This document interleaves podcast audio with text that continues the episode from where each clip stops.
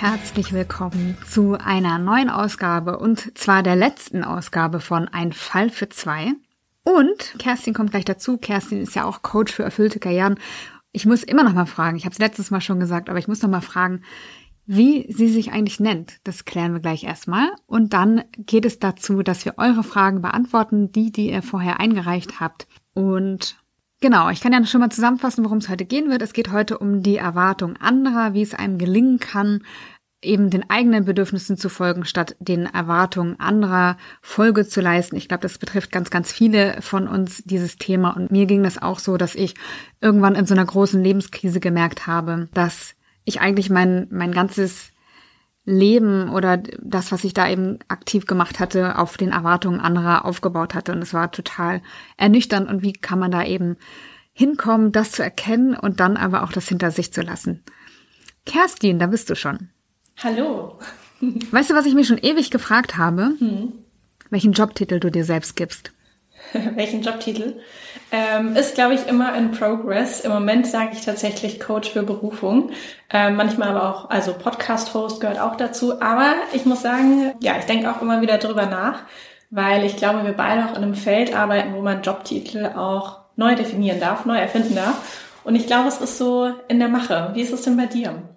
Ich nenne mich ja Coach für erfüllte Karrieren und ich habe jetzt immer gesagt in den letzten Podcast-Aufzeichnungen oder den letzten Folgen, ich treffe mich mit der anderen Coach für erfüllte Karrieren und dann kam ich immer so ins Schleudern, weil ich gar nicht wusste, nennst du dich auch so. Aber dann reden heute ein Coach für erfüllte Karrieren mit einem Coach für Berufung, also wunderbar, perfekte Kombi.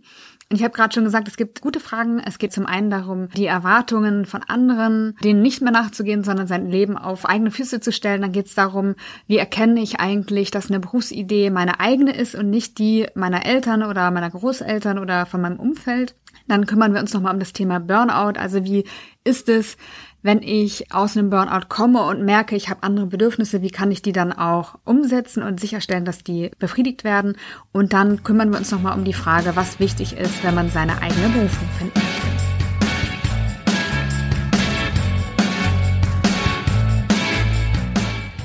Und damit, Kerstin, würde ich sagen, lass uns loslegen und starten. Damit würde ich jetzt gerne die erste Frage an dich rüberschicken, Kerstin. Nämlich, wie löse ich mich von den Erwartungen anderer beispielsweise meiner Eltern, wenn es dann insbesondere um Themen wie Sicherheit geht. Wie mache ich das? Also ich glaube, grundsätzlich ist es erstmal ganz wichtig, dass wir alle erkennen, dass wir alle nicht frei von Erwartungen sind. Ich glaube, das gelingt keinem von uns.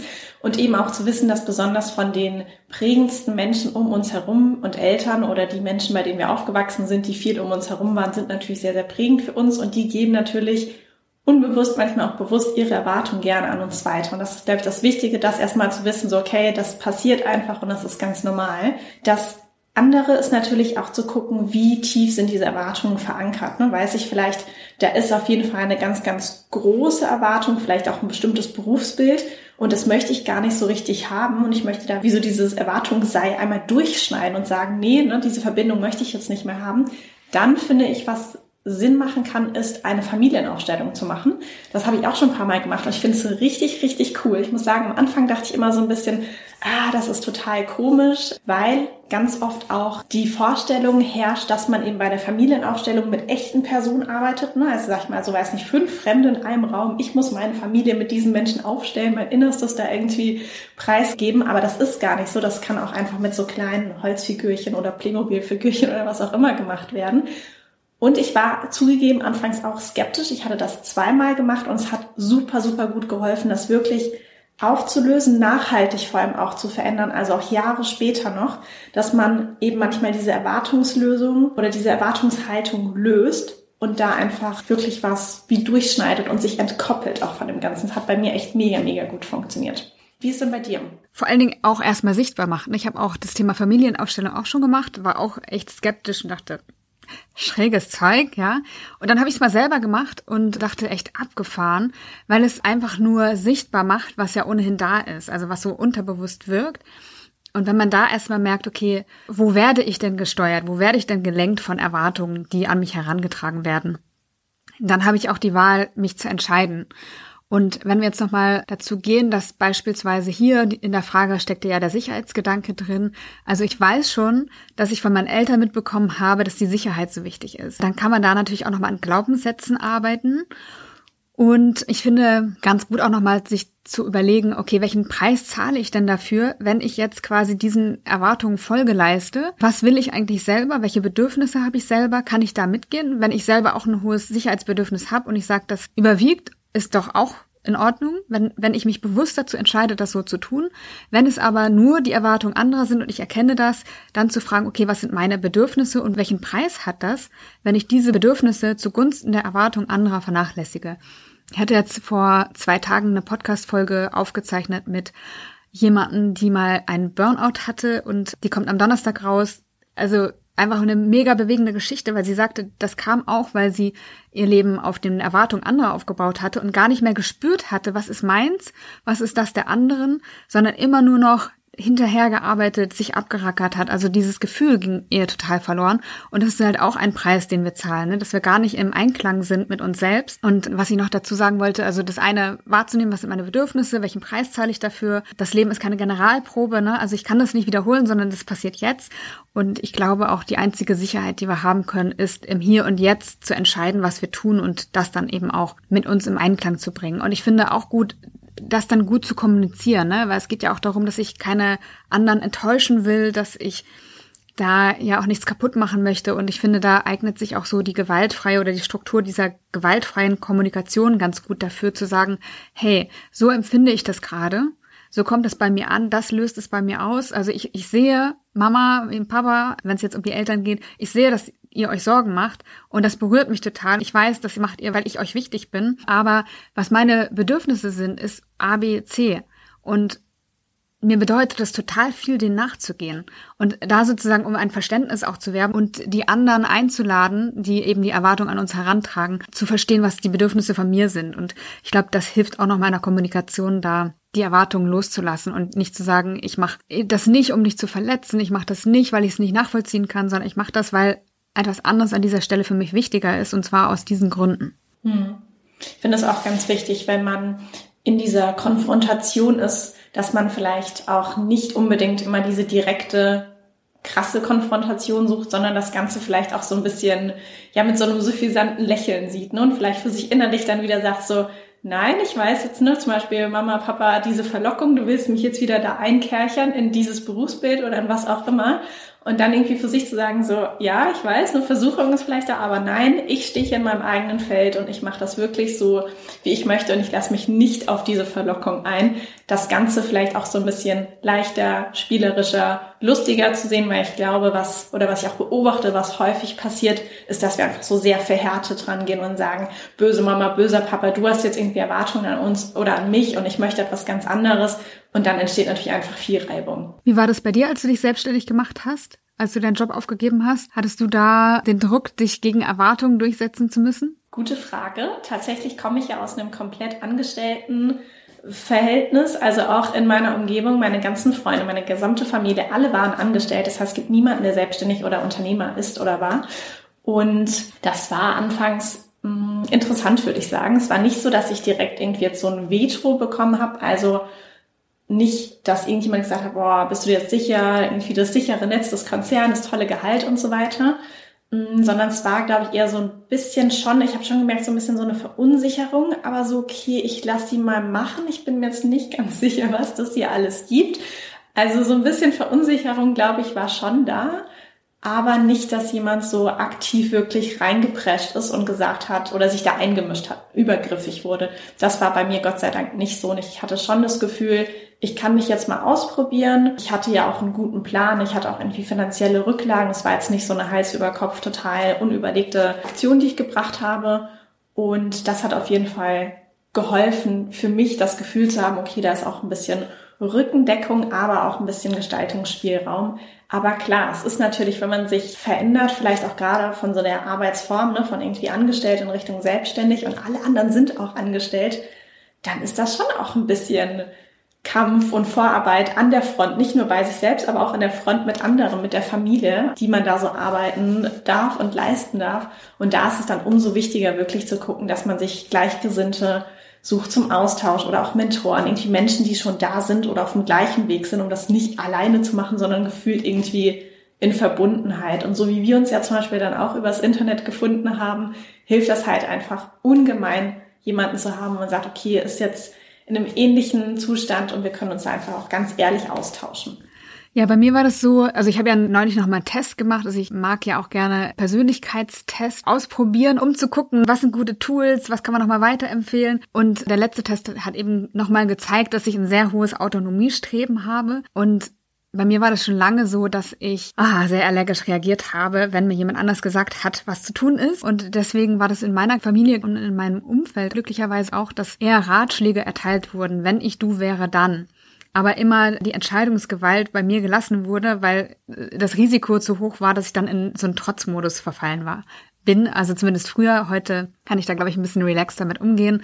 Manchmal, manchmal kommt es noch durch, aber von daher hatte ich da Gott sei Dank immer schon ein bisschen mehr Spielraum, glaube ich auch.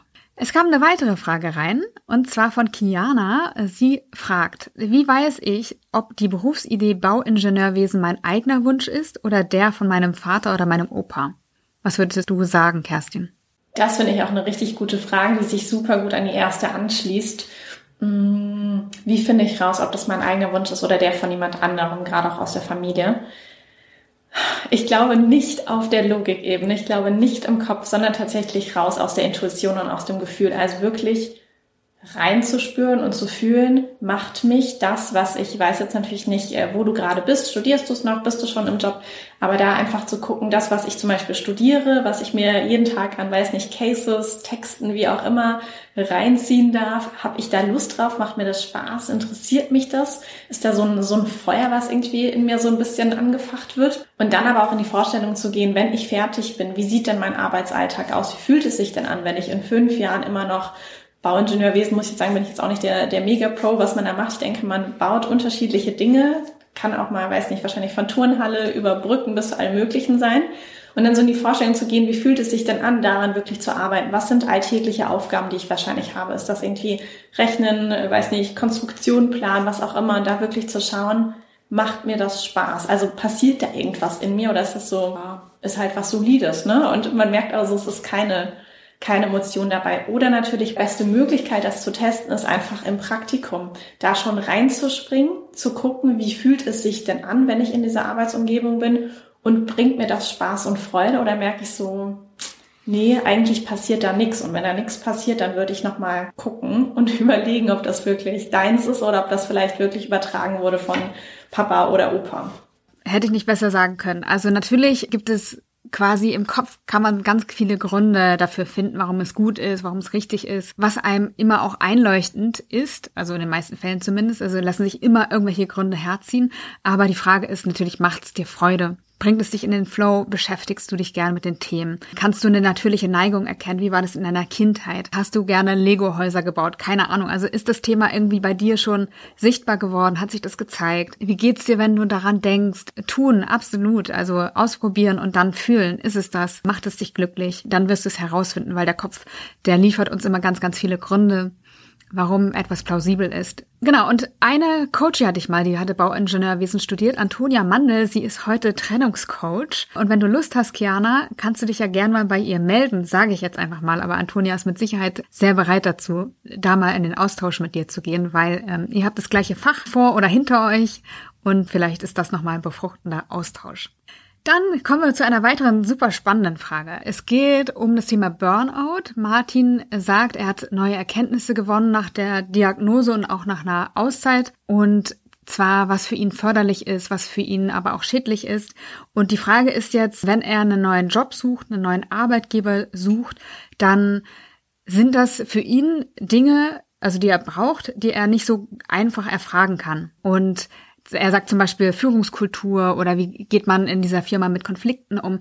Wie kann er jetzt herausfinden, ob er seine Bedürfnisse in dieser Firma bei dem neuen Arbeitgeber berücksichtigen kann, ob das etwas für ihn ist oder nicht? Hast du da eine Idee? Erstmal total gut, dass du, Martin, schon weißt, was du brauchst zum Arbeiten, dass du da florieren kannst und dass es dir einfach gut geht. Und manchmal sind das ja sehr konkrete Dinge, glaube ich, die sich sehr leicht entweder im Vorfeld recherchieren lassen oder die man ganz gut mh, mm, auch erfragen kann. Sowas wie zum Beispiel, arbeitet ihr in Einzelbüros oder kleineren Büros oder im Großraumbüro? Also ich mal so härtere Fakten und diese offensichtlichen Dinge, die, glaube ich, ganz gut wirklich zu erfragen sind.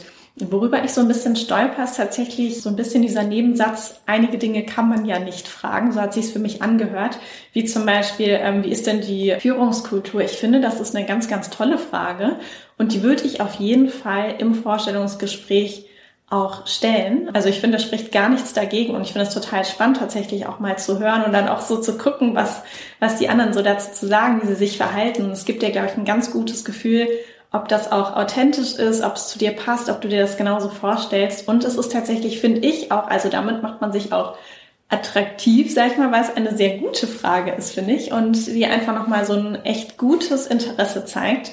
Mm, deswegen würde ich sagen, auf jeden Fall einfach mal nachfragen. Ja, bin ich voll bei dir, weil ich glaube, man kann viel mehr fragen, als man vielleicht denkt. Also es hört sich vielleicht so an, als ob ich damit, also was steckt vielleicht auch dahinter, ne? Also habe ich vielleicht auch die Sorge, dass dann rauskommt, ich kann nicht so gut mit Konflikten umgehen. Also was denkst du, was offenbarst du mit dieser Frage, wäre vielleicht auch nochmal ein interessanter Aspekt. Ich glaube, das ist wichtig und überzeugend ist, wenn ich weiß, was mir wichtig ist und ich sage, mir ist eine gute Führungskultur wichtig, weil ich es schon anders erlebt habe. Und ich weiß, um gut arbeiten zu können, brauche ich Freiraum bei der Arbeit. Ich brauche ein gutes Team. Und deswegen möchte ich das auch so klar an dieser Stelle ansprechen, weil es mir sehr, sehr wichtig ist. Ich finde, das ist imponierend und es ist nicht etwas, was mich abschreckt, sondern da sitzt jemand vor mir, der weiß, was er will, was er braucht und damit kann man ja arbeiten. Und wenn, wenn das dazu führt, dass man aneckt, dann ist es einfach auch nicht der richtige Arbeitgeber. Wenn das, was mir wichtig ist, da nicht ankommt oder nicht gegeben ist, dann ist die Antwort ja auf dem Tisch. Und das führt eigentlich eher dazu, dass man gar nicht so Irrwege einschlägt, sondern dass es passend ist. Und da auch wirklich, finde ich, das hast du gerade so schön gesagt, auch so eine Stärke rausfragen und erklären vielleicht, ne, warum man das jetzt wissen möchte und nicht aus so einer vielleicht vermeintlich schwächeren Haltung, wie so, ja, ich kann so Konflikte gar nicht so aushalten, deswegen ist es hier oft so, dass Konflikte geschehen, ne, sondern so wie du das anmoderiert hast und wir nehmen die Session ja auch auf, das kann man ja auch nochmal danach nachhören. Ich fand, das war auch vom Wortlaut wirklich sehr, sehr schön gewählt und da sich vielleicht auch vorbereiten, so wie du es eben gerade formuliert hast, dann zu sagen, okay, wie kann ich es dann anders formulieren, dass ich mich auch sicher fühle, diese Frage zu stellen. Was ich auch ganz wichtig finde, ist wirklich diese Person. Meistens sitzt ja die vielleicht eventuell zukünftige Arbeitgeberin oder Chefin, Chef, Chefin vor einem, da auch wirklich zu gucken, guck dir die Person an und spür wirklich auch da in dein Bauchgefühl rein. Ich hatte auch einmal, da kann ich mich dran erinnern, ähm, in der Hamburger Innenstadt ein ähm, Interview und ich wusste nach, ich glaube, zehn Minuten, diese Dame und ich, wir werden auf gar keinen Fall ein Team. Also als Führungskraft, wir sind irgendwie so komplett unterschiedlich, das wird nicht funktionieren und ich fühle mich da nicht wohl. Ich fand sie auch nicht sonderlich sympathisch. Ich glaube, sie mich auch nicht. Zumindest hatte ich das Gefühl. Und es hat einfach nicht gefunkt. Und ich glaube, das darf man auch testen und wirklich schauen, okay, habe ich da ein gutes Gefühl bei den Menschen oder nicht? Da würde ich echt auch auf mein Gefühl vertrauen.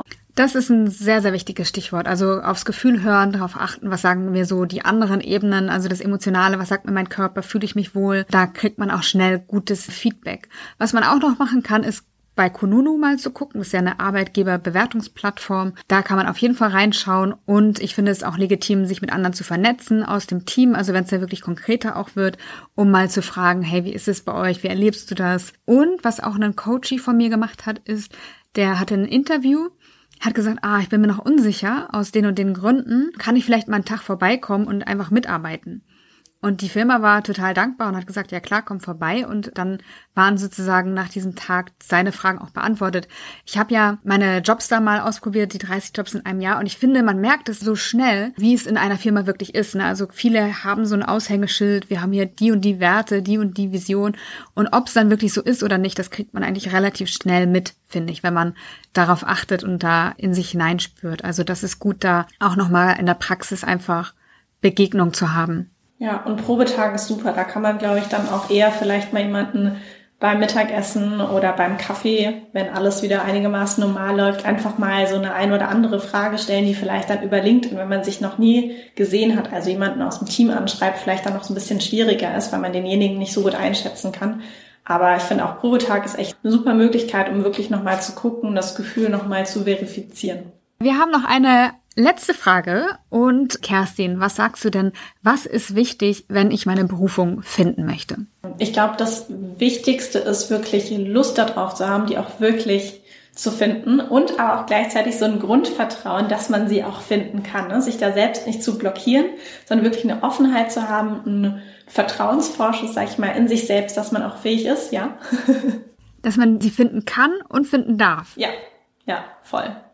Auf jeden Fall. Ja, so ein Vertrauensvorschuss, ne? dass man sagt, okay, ich weiß, ich kann sie finden und wie du so schön ergänzt hast, ich darf sie auch finden und gleichzeitig natürlich einfach auch Lust auf die Reise hat, aber auch natürlich auf die Zeit, auf die Energie, die man da investiert. Das passiert ja auch nicht einfach so. Das ist ja auch ein bisschen Energieinvestment, Zeitinvestment, das man tätigt. Vielleicht auch ein finanzielles Investment, wenn man sagt, man macht ein Programm, man holt sich einen Coach an die Seite, wie auch immer. Und das finde ich tatsächlich das Wichtigste. Ich finde nochmal an Bestandteilen, was wichtig ist, um die Berufung zu leben, wichtig, sich nochmal klar zu werden über die eigenen Werte. Also als Leitplanken dann das Thema Sinn, Talente, also was kann ich natürlich gut, was gibt mir Energie und nicht nur, wo liefere ich gute Ergebnisse ab, sondern was liefert mir tatsächlich auch Energie. Und die Frage zu beantworten nochmal, wie möchte ich wirklich arbeiten? Also all das sind auch Bestandteile für mich, um die Berufung finden zu können. Würdest du da noch was ergänzen? Ja, ich glaube, es gibt ja immer mal wieder und sehr individuell auch noch ganz viele Themen. Ne? Ich glaube, negative Glaubenssätze ist sowas, was natürlich auch nochmal ganz wichtig ist anzuschauen, gerade auch bezogen aufs Arbeiten. Es gibt ja ganz, ganz viele negative Glaubenssätze, wahrscheinlich irgendwie Zehnte von Tausenden, die wir so mit uns tragen, aber es gibt auch ein paar, die einfach, ich vergleiche das immer so gerne, wie ähm, so ein Tunnelbild. Ne? Also jeder Glaubenssatz ist so ein Stein von diesem Tunnel und dadurch haben wir manchmal diesen Tunnelblick und sehen einfach nicht viel an Möglichkeiten und verschließen diese ganze Bandbreite an Jobmöglichkeiten, Berufsmöglichkeiten, die es für uns gibt. Deshalb ist es wichtig, ähm, und das machen wir beide auch im Coaching, dass wir auch nochmal auf die Glaubenssätze gucken, so eine Stein für Stein auflösen, diesen Tunnel quasi runterbrechen, dass man wirklich ganzheitlich gucken kann, okay, was ist wirklich die ganze Breite meiner Möglichkeiten und welche davon oder welche Kombination davon möchte ich eben dann am Ende zu meinem Job machen und was entspricht meiner Berufung. Ah, ich habe das echt immer mal wieder mit Coaches, aber regelmäßig, dass irgendwie so eine super Lösung oder mehrere super Lösungen sich abzeichnen und dann aber der Kopf dazwischen grätscht und sagt, nein, geht nicht, weil A, B, C und dann werden echt so viele Gründe gefunden, wo man merkt, okay, da, da stecken so tiefe Glaubenssätze noch drin, da kommen so viele Zweifel hoch und da geht's dann darum, sich das anzugucken und zu gucken, wo kommt es her, wie können wir das auflösen? Ist das dienlich für dich? Willst du das wirklich so ähm, oder wie kannst du das ändern? Also ja, großes Thema. Es ist noch eine Frage reingekommen von Fiona. Und zwar schreibt sie, wie geht man am besten mit Frust um, vor allem wenn man negative Erfahrungen in unterschiedlichen Unternehmen gemacht hat. Was würdest du sagen? Mm, erstmal gucken, was genau ist der Frust, woher kommt der, was sind die Faktoren, die zu dem Frust geführt haben. Also da auch zu schauen, ne, ist das irgendwie ein starres Arbeitszeitmodell, was die Zeit angeht, ist es eine bestimmte Bürokonstellation, sind es bestimmte Eigenschaften von Aufgaben, von Führungskräften, von Kollegen, da wirklich zu identifizieren, okay, woher kommt der Frust? Das ist ganz, ganz wichtig und natürlich diese Frustquellen dann in zukünftigen Jobsettings zu vermeiden. Das ist sehr, sehr wichtig.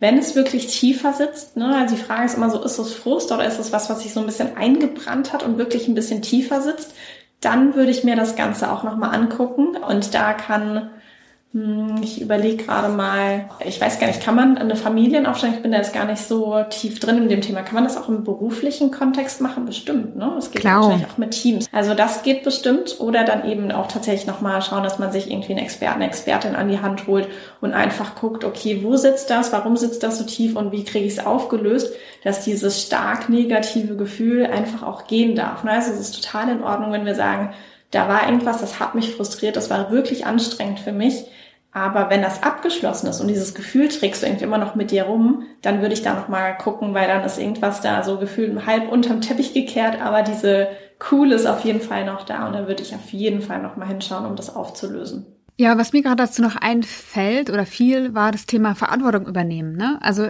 nochmal zu gucken, wie bin ich in diese Situation gekommen, die Frust in mir ausgelöst haben.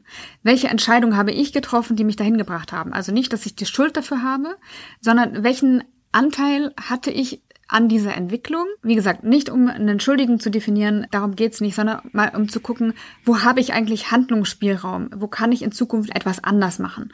Und worauf sollte ich in Zukunft Wert legen und auch achten bei Entscheidungen, damit ich nicht wieder in die gleiche Situation komme, weil wir haben so viel in der Hand, wir können so viel gestalten. Also für meinen Seelenfrieden ist es immer wichtig zu wissen, dass ich auch was in der Hand habe und dass ich nicht Opfer bin. Wie gesagt, ich will nicht damit sagen, dass du dich als Opfer siehst, aber das kam so als Stichwort oder Impuls nochmal bei mir hoch, weil ich es von mir früher kenne, dass dieser Frust immer dann da war, wenn ich das Gefühl hatte, über mich wird verfügt oder mir wird etwas getan. Und immer wenn ich dann geguckt habe, wo habe ich Handlungsspielraum, was kann ich anders tun, um die Situation anders zu gestalten, in andere Situationen zu kommen, dann ging es mir besser, dann hat es mir geholfen, mit diesem Frust umzugehen. Es kam noch eine Frage rein, und zwar, wie steht ihr zu dem Thema Coaching für Freunde oder Familienmitglieder? Seht ihr da Konfliktpotenzial? Coachst du Freunde? Ich glaube, da brauche ich noch ein bisschen mehr Informationen, weil ich gerade, genau, also ich habe gerade zwei mögliche Szenarien im Kopf. Das eine ist so, coache ich Freunde oder Familienmitglieder? Nein, mache ich eigentlich nicht, weil ich meistens emotional dann einfach durch die Beziehung irgendwie involviert bin. Gebe ich Ratschläge? Ja, das mache ich, aber ich gehe nicht in eine klassische Coaching-Situation, wo wir jetzt irgendwie ne, über drei Monate oder sowas zusammenarbeiten. Kommt natürlich aber auch die drauf an, wie nah ist zum Beispiel der Freund, die Freundin. Wenn es so ein bisschen ferner bekannt ist und man weiß vielleicht noch gar nicht so viel übereinander, dann würde ich das machen. Ganz enge Freunde würde ich nicht zu mir fest ins Coaching mit aufnehmen, weil mir das zu nah ist und ich dann nicht die Neutralität, Objektivität einfach gewährleisten kann, weil ich ja dann auch bestimmte Erfahrungen gemacht habe, ähm, Gedanken zur Person habe und die Person ja in verschiedenen Settings einfach schon wahrgenommen habe. Deswegen würde ich das nicht machen. Die andere Frage, weil ich neulich auch mal dazu eine E-Mail bekommen hatte, das ging für mich gedanklich eher in die Richtung, wenn ich meine, dass jemand von Freunden oder von Familiencoaching gut tun würde, darf ich ihn oder sie dann dorthin schicken. Ne, Im Sinne von, okay, ich weiß nicht, kauf vielleicht einen Gutschein oder so und sagst du hier, weißt du was, ich glaube, dir wird Coaching richtig gut tun, geh mal hin. Und da ist tatsächlich, wenn das Hintergrund der Frage ist, da bin ich mir gerade nicht ganz sicher. In diesem Fall würde ich sagen, Nein, lass es die Person bitte selbst entscheiden. Es ist ganz, ganz wichtig im Coaching, dass die Person wirklich aus eigenen Stücken Lust drauf hat und natürlich auch schaut, zu wem möchte ich gerne gehen, wo kann ich mich öffnen, wo fühle ich mich gut aufgehoben, wo bin ich mit dem Coach auf einer Wellenlänge. Und da hatte ich gerade die zwei Szenarien im Kopf.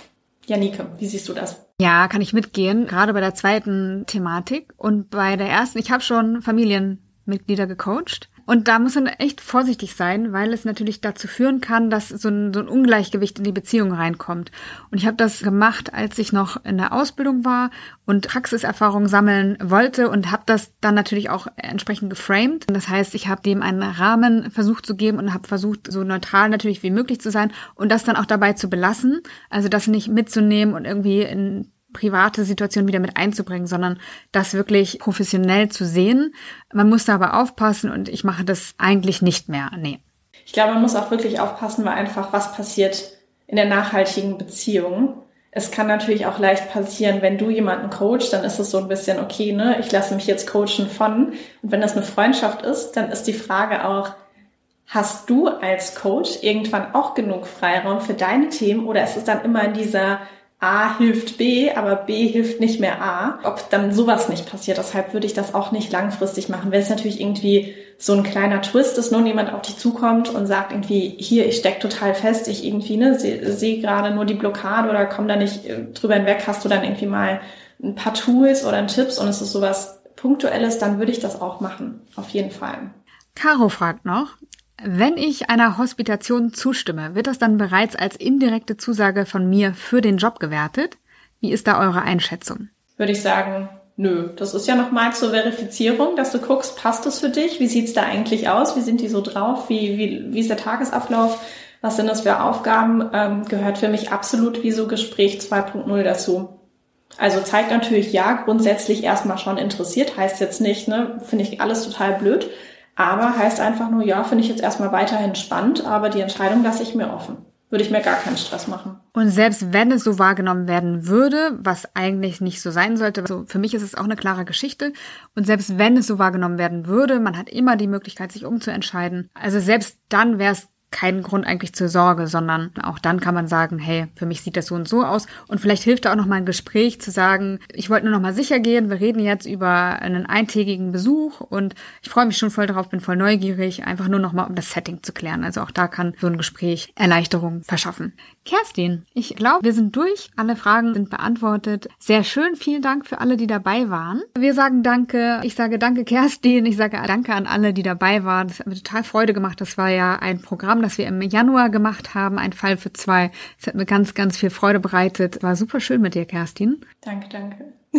Und ja, überlass dir den Abschluss. Ja, ich kann auch nur wirklich von Herzen Danke sagen. Ich finde es total schön, wie viele Fragen reingekommen sind über die, ich glaube, vier Mittwoche, die wir jetzt hatten. Ich bin auch überrascht, wie schnell tatsächlich jetzt wieder Ende Januar ist und wo dieser Monat eigentlich hin ist. Ich weiß nicht, wie es euch geht, aber ich finde es Wahnsinn, wie der wieder der erste Monat an uns vorbeigeflitzt ist. Ähm, ja, mir hat es riesig groß Spaß gemacht, einmal auf die Fragen einzugehen, aber tatsächlich fand ich es auch für mich super bereichernd, Janika, auch nochmal mit dir, gegenseitig so zu sparen, ähm, unterschiedliche Blickwinkel auf die Fragen zu werfen. Vielen, vielen Dank auch für deine Zeit und vielen, vielen Dank an euch auf jeden Fall. Es hat echt riesig viel Spaß gemacht. Damit sage ich auf Wiedersehen, macht's gut und wir sind beide erreichbar und freuen uns auf alles das, was kommt.